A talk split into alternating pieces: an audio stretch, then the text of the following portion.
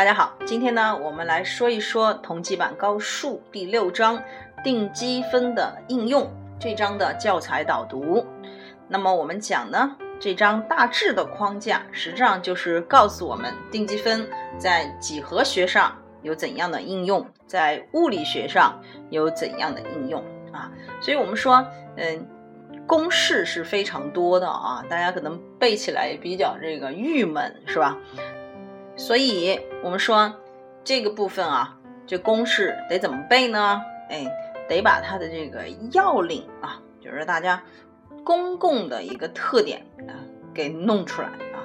所以这个部分在哪儿呢？这部分就是你这章的第一节定积分的元素法，它就是告诉你啊，这样的问题怎么用这个定积分来建立对应的这个模型啊。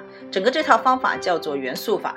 实质上，我说它就是我们定积分定义里边那个，呃，几何来源啊。因为我们定积分定义是怎么来的呢？哎，我们找了一条非负曲线，然后呢，把它投影到 x 轴上，是吧？那我们形成了一个曲边梯形，求面积啊。那这个部分我们就利用了一个呃小面积的一个近似，然后求和啊。呃，来得到它的一个大面积的一个近似，最终呢，为了达到一个精确的面积呢，我们求了一个极限啊。所以你把定积分这个定义的公式拿出来一看啊，你就知道啊，在不同的问题上，不管是几何上还是在物理上，你你关键要找到的是德尔塔 a、德尔塔 x 以及 f(x) 的一个表达啊。好，这三个弄好了之后，你再去对应到。定积分这个符号的一个表示上，那你这公式呢就成了啊。所以我们说这个叫元素法啊，嗯，它的一个关键。下面我们说在几何上啊，我们说有求面积的，有求体积的，有求弧长的。其中面积的呢分两个坐标。坐标表达啊，一个是直角坐标系，还有一个是极坐标系啊。所以你不管怎样，你都是要抓抓住我们前面讲这元素法里边，在求面积上，这个面积元的表达式啊是关键啊。好，那么第二个部分体积上的呢，也是一样的啊，它分了两种，一种是旋转体的体积，所以它做了一个。啊，用这个小的圆柱体的体积之和来近似啊整个的这个旋转体的体积啊，但是为了让这个式子是精确的，我们就取一个极限。好，这是这个啊，你就关键找到体积元，对吧？好，另外一个呢是我们讲的已知这个截面的一个面积来求它对应的这个体积的。一个方式啊，那你注意了啊，它这儿讲这个关于 x 的这个积分的公式啊，事实上是怎样一个截面？它是有一个要求的，要求这个截面是垂直于 x 轴的，对吧？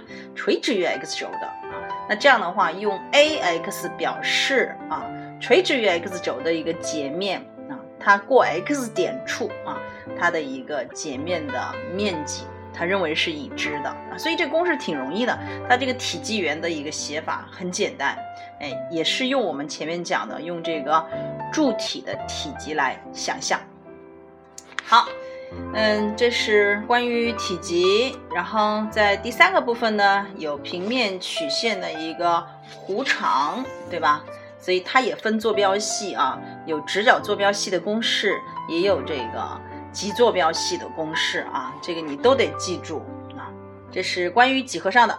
那么在物理上的话，我们说这个部分只有数一和数二的同学，呃，要要重视。那数三的同学是不考物理应用的啊。所以这里边儿，呃，有三个部分。第一个是便利沿直线所做的功，哎，这容易是吧？然后第二个是水的压力，第三个呢是。引力啊，我们建议这个一和二的同学都要好好的看一看啊。原因是什么呢？呃，现在我们这考试趋势啊，在应用方面是要加强的，所以嗯，只要是书上讲过的啊，这些公式都得是你重视的所以好好看一看吧。啊，书一和书二的同学在这儿呢，我就不详述了啊。那么这章的内容呢不多，啊，就差不多我就讲完了啊。